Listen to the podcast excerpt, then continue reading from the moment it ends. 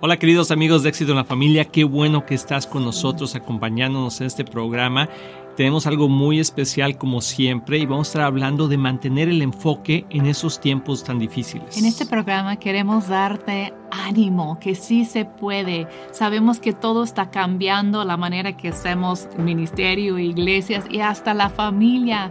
Hay muchos niños que están quedando en casa y queremos darte el ánimo que tú puedes educar a tus hijos, aún con la ayuda de una maestra o un maestro, pero que dentro de este tiempo de cambio hay muchas bendiciones escondidas. Así es, sí que no te lo quieres perder, acompáñanos.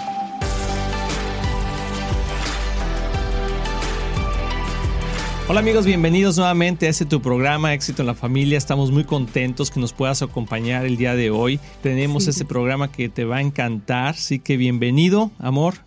Buenas tardes, buenos días. Gracias, gracias. Estoy muy contenta de estar aquí. Como siempre digo, que estoy con la expectativa de lo que Dios va a hacer hoy en nuestras vidas como dice la escritura, la, misericordia de Dios es nueva todos los días cada mañana. Así es, amigos, sí. que bienvenidos. Y hoy vamos a tener este tema que se llama Mantengamos el enfoque. ¿Qué tan importante es mantener el enfoque en medio de tanto movimiento, en medio de tanta confusión.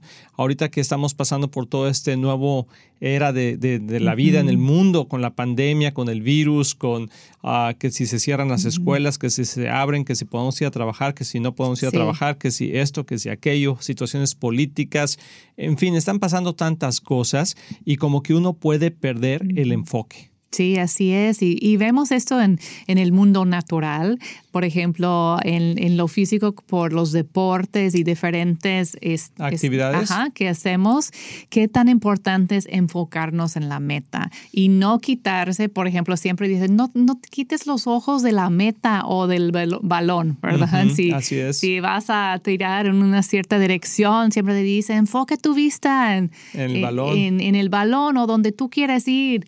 Y, es igual en, en, nuestras familias, en nuestras metas como, como familia, espirituales, personales también. No debemos perder el enfoque o saber a dónde queremos ir. Así es, y principalmente con todas aquellas personas que tienen hijos, creo que es muy importante el cómo mantener el enfoque cuando nos ha cambiado la vida de una manera dramática. Quizá tú eres una familia o mamá sola, papá solo, que pues mandabas a los hijos a la escuela y de repente, eh, y, bueno, tú te ibas a trabajar, los niños a la escuela y ya llegabas más tarde a, a poder recogerlos. Hoy todo eso ya cambió.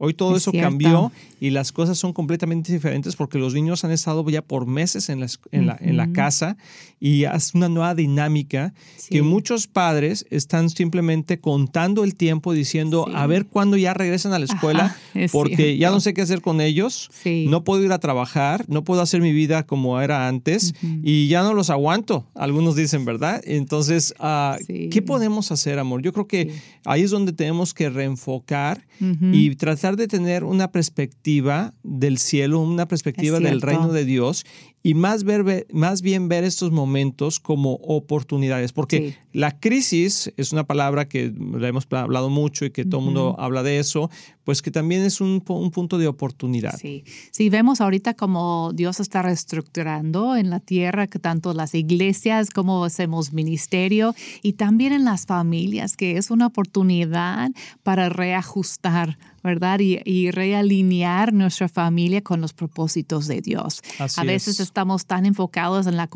en, en las cosas cotidianas y, pasan los días, semanas, meses y volteamos y, ay, ¿dónde fue el tiempo, verdad? Los niños van creciendo y nos damos cuenta que no estamos logrando las metas que teníamos cuando eran chicos. Que, ay, algún día me gustaría hacer esto o el otro, yo quiero que mi hijo crezca de tal manera, con esos valores y, pues la vida nos puede llevar como esa corriente, ¿verdad? En, una dirección que tal vez no queremos ir. Y ahorita es el tiempo que podemos reajustar el camino. Así es. Y, no perder el valor, porque a veces, como tú dices, decimos, no lo puedo hacer, es demasiado para mí tener mis hijos en casa. Déjame decirles, mamá y papá, sí pueden, sí pueden porque Dios los ha ungido para criar a sus hijos y Dios los han ungido para educar a sus hijos. No es la labor de la maestra o el maestro en la escuela, es la labor que Dios, La labor. Ha, la labor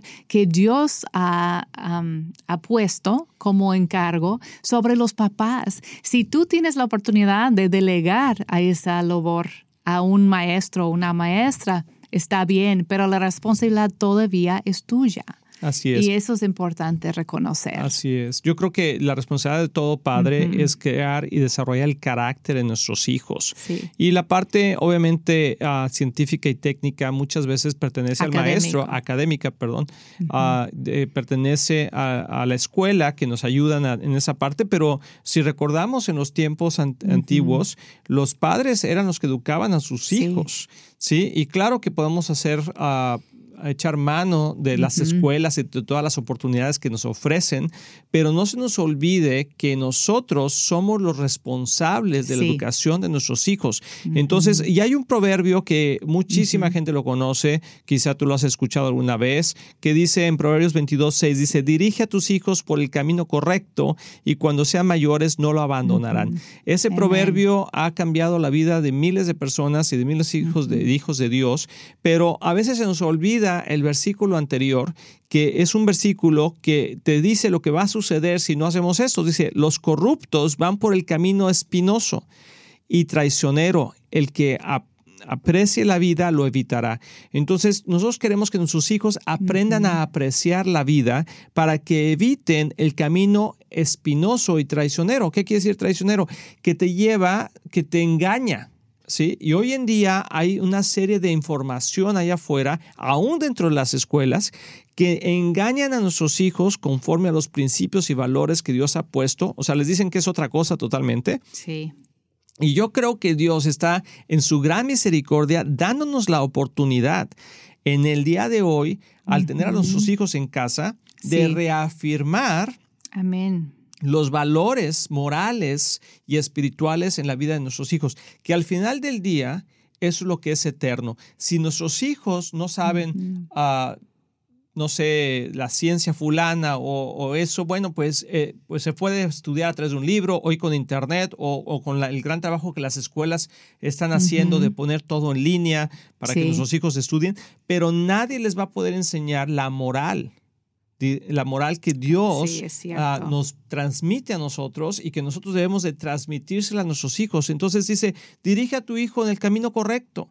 Y entonces, papás, nosotros te queremos animar uh -huh. a que en esos tiempos tan difíciles eh, enfoques tu, tu, tiempo en guiar a tus hijos en los caminos correctos. Y los caminos correctos son los caminos de Dios. Entonces, quizá también es una oportunidad para ti como papá de reenfocar sí. tu vida en los caminos correctos. Porque quizá también nosotros como padres a lo mejor a veces no estamos en el camino correcto y esperamos que otras personas uh -huh. ayuden a nuestros hijos. Y ese es, una, es un ambiente egoísta y, y también un ambiente donde quizá las prioridades están equivocadas y, y, eso creo que es muy importante el poder hablar sí, de eso. Sí, para entender las prioridades que tenemos como familia, ¿qué es lo que quieres um, instruir a tu hijo? ¿Cuáles son las metas que tienes para él? En realidad son metas nada más de, de este mundo, de, de carreras o de o de casarse, tener hijos, eso es bonito, pero no es la mente final. Queremos que nuestros hijos son seguidores de Cristo, que, que avanzan el reino de Dios, que tengan el carácter de Jesús, ¿verdad? En, que tienen valores y morales, que son fieles a, uh -huh. a sus esposos y esposas, que son buenos papás, que saben inculcar los principios de Dios a sus hijos. Y eso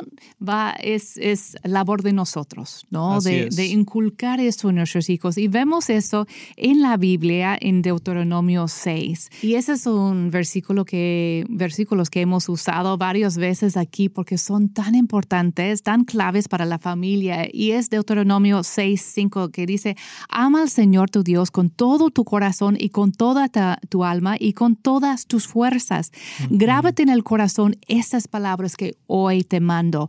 Incúlcaselas continuamente a tus hijos Háblales de ellas cuando estés en tu casa y cuando vayas por el camino, cuando te cuestes y cuando te levantes.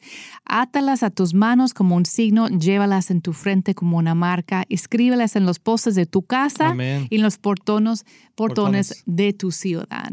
Y eso de hablar de cómo inculcar diariamente esos valores con nuestros hijos, esos principios con nuestros hijos, es súper importante. Y ese es como el, esta es la base. Y encima de eso vamos construyendo la casa. Y la casa puede ser todo el otro, el académico. Y quiero animar a todos los papás que piensan que yo no lo puedo hacer, no soy tan inteligente para poder guiar a mi hijo en todo esto. Pues tienes apoyo, seguramente tienes apoyo con maestros en la escuela, pero tú eres esa influencia principal sobre ellos. Y con nuestra experiencia ha sido que tuvimos el gran honor de educar a nuestros hijos en casa y pensamos que no podríamos hacerlo.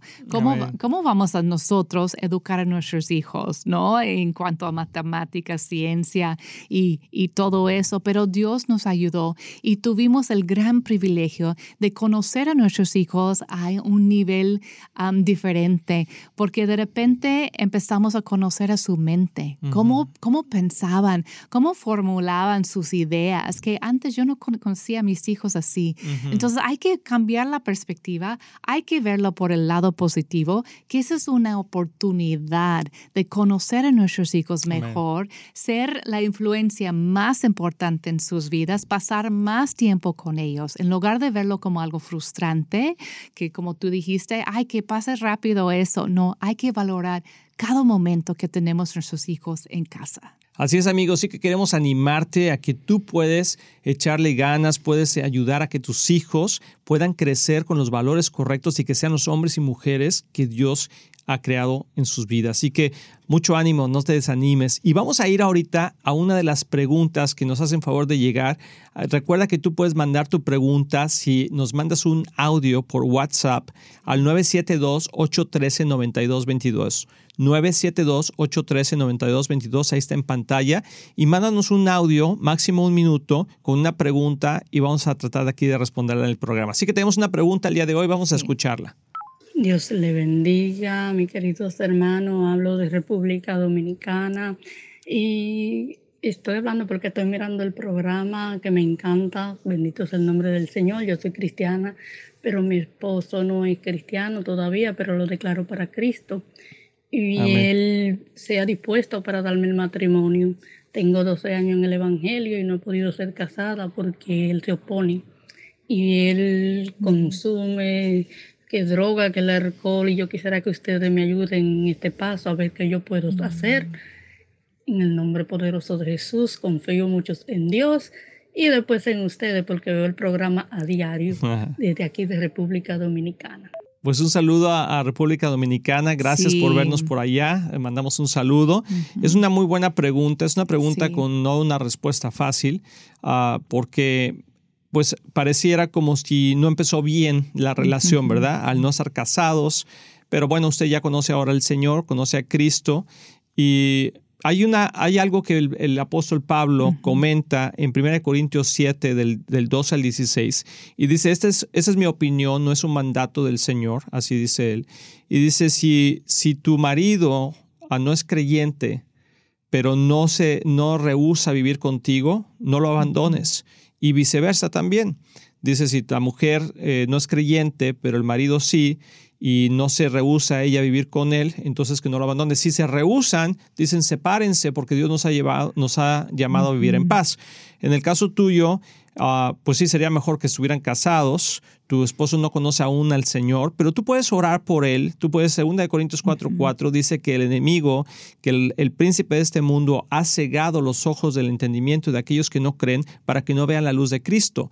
Entonces, la oración debe de ser en quitar esos velos de los ojos de tu esposo, que, que, el enemigo quite esos velos, el Señor quite esos velos, para que él pueda ver la luz de Cristo y él se pueda arrepentir y pueda llegar contigo. Yo creo que si no hay violencia, si no hay ah, abuso, entonces pues puedes estar orando para que él conozca al Señor y tú sea un ejemplo en caminar con Cristo para que tú seas el testimonio? Yo digo, mientras que tengas paz, porque obviamente si, si no tienes paz de mantenerte tú en esa situación, porque sí hay vicios fuertes que, que él tiene, Um, a veces hay una necesidad de separarse. Obviamente, cuando tú dices, él es tu esposo, pero no hay matrimonio, es porque em, em, me estoy imaginando que tienen familia ya, que tienen hijos, que han creado una vida juntos. Entonces, sí, es delicada la situación, pero yo creo que la paz que, que tú traes en tu corazón, la dirección del Espíritu Santo, si debes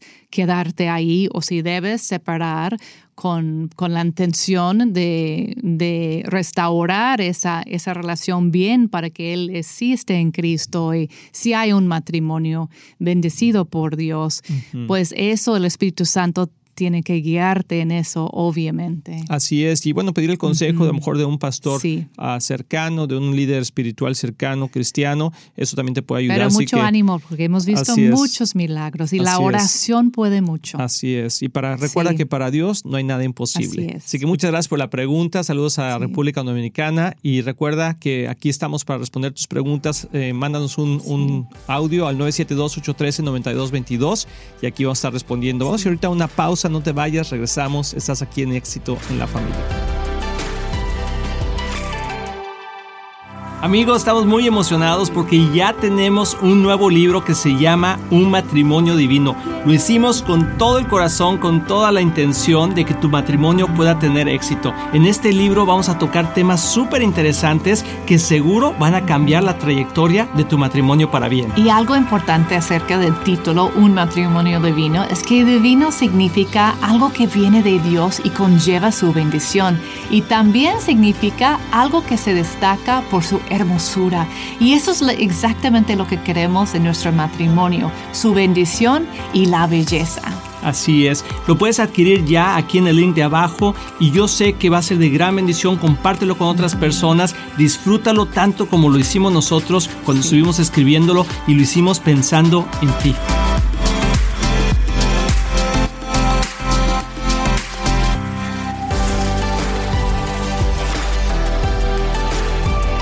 Hola amigos, ya estamos aquí de regreso. Espero que estés disfrutando de este programa. Mantengamos el enfoque.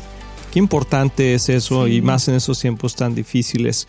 Y quizá tú que nos estás escuchando en este momento, estás pasando a lo mejor por una situación difícil y principalmente con tus hijos, que aunque los amas y quieres lo mejor para ellos, a veces estás de que cállate, cállate que me desesperas, ¿verdad? Como Kiko, ¿te acuerdas? Es cierto, es cierto. Pueden ser tiempos de mucha prueba ahorita con tantos cambios y normalmente pues los humanos nos gusta tener todo como constante, ¿no? Que no haya tantos cambios, que la inseguridad entra, ¿verdad? Y empiezas a dudar de ti mismo. Yo puedo hacer esto o no puedo hacer esto, pero claro que sí podemos. Así es, Dios nos ha equipado y eso es lo más importante, saber que como hijos de Dios podemos tener la gran bendición de ser guiados a través del Espíritu Santo. Entonces te quiero dar uh, unos pasos prácticos porque yo creo que es importante, ok, dices, sí, ¿cómo le hago con esa situación con mis hijos? Estamos hablando principalmente de, las, de los cambios que ha habido ahorita por todo esto de la pandemia y todo eso. Y en todo el mundo, ahorita está el concepto del problema de las escuelas. Estamos en el inicio de las clases.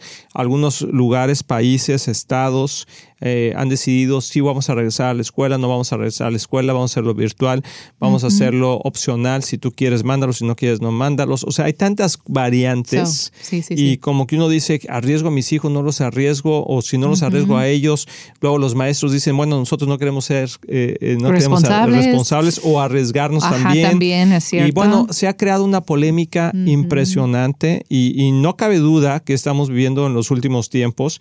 ¿Cuántos tiempos? No sé, pero sé que estamos viviendo en este caos donde la mayoría de la gente pues se ve afectada eh, por, por tantas decisiones que muchas veces no son ni siquiera nuestras propias decisiones. Pero yo algo que te quiero comentar es que tú puedes tomar la decisión en tu casa. En tu casa, bajo tu techo, como, como dijo Josué, yo en mi casa serviremos al Señor. Y eso es algo que tú puedes decidir hacer. El decir, yo en mi casa vamos a servir al Señor.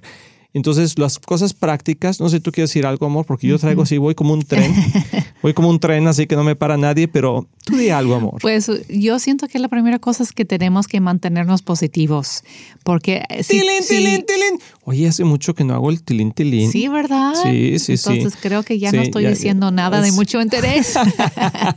no, no, sí, sí, sí, pero ya no, ya no sé por qué hizo el tilín, tilín, ¿qué dijiste? Mantenernos positivos. Ah, sí, mantenernos positivos. Sí, ese sí, merece un tilín, tilín, tilín, porque en ese tiempo tan, tan negativo que está pasando todas las cosas, podemos enfocarnos nada más en lo negativo. Exacto, y te puedes levantar y decir, ay, no sé cómo voy a enfrentar este día. Y, en especial estamos hablando de los chicos, ¿no? de, de sentirte incapaz de educarlos o sentir que no es tu cosa o tu responsabilidad, pero sí es y sí puedes hacerlo. Así es. Nada más es como cambiar la perspectiva y decidir, yo puedo hacer todo con Cristo que me fortalece, ¿no? Porque es una promesa y incluye cosas tan cotidianas como esto, como la educación de nuestros hijos. Y hemos escuchado tantos testimonios, tantos ah, relatos de cómo este tiempo ha sido una bendición para las familias, de poder estar juntos más tiempo, de tener sus hijos alejados de influencias que negativas. Antes, negativas que antes los papás no podían controlar, porque allá estaban afuera más horas que en casa y ahora la mayoría los tenemos más horas en casa que afuera. Entonces, nada más que tenemos que asegurarnos que nosotros como padres creamos un ambiente positivo dentro de la casa. Exacto, que no están esperando nuestros hijos que ya no estoy contando las los días para salir de aquí. Así es. Eh, como que ahí es donde nosotros tenemos que entrar ahorita en un cambio de actitud. de un cambio de, hábitos. Sí, sí, sí. Porque a lo mejor tenemos, teníamos malos hábitos y como no, no estábamos todo el día en la casa, bueno, pues como que no se notaba mucho, pero ahorita ya se nota, ¿no? Entonces yo te quiero dar unas cosas prácticas. Número uno, o, mantente positivo. Mantente positivo, excelente. Número dos, eh, que creo que es muy importante es que hagas un, horario.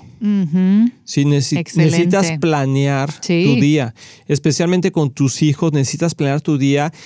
Si lo puedes hacer antes de que empiece la semana, en el fin de semana, mejor. Si no, por lo menos un día antes. Que sepas, o sea, que tus hijos sepan qué esperan el día siguiente. Algo que ayuda a los niños es que en la escuela les dicen qué va a pasar el día siguiente. Si mañana tenemos matemáticas, español, hay que entregar la tarea fulana. O sea, en tu casa es igual. Si tú no tienes un horario, si tú no tienes una planeación, los hijos no tienen dirección.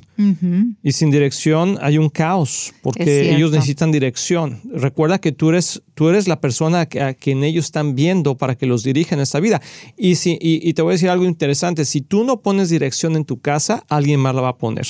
Alguien más lo va a poner, como eh, los medios sociales, los... Ah, eh, personas que ni siquiera tienen nada que ver en tu vida y le están dictando qué hacer a ellos, ¿no? Sí, y así. Y yo voy a poner el número tres, que es mantén, mantente conectados conectada o conectado con las personas que te están apoyando en esto, en esta tarea de educar a tus hijos. Entonces, si son maestros en la escuela, tú tienes que ser la primera persona que pregunta qué viene esta semana. Quiero asegurar que yo estoy apoyando y colaborando y que somos un equipo. Entonces, es la idea de formar un equipo para la educación de tus hijos. Yo sé que hay algunas personas tal vez que hacen el homeschooling ellos solos, ¿no? Que no están conectados. Escuela en casa. Escuela en casa, que no están conectados ahorita con maestros ni nada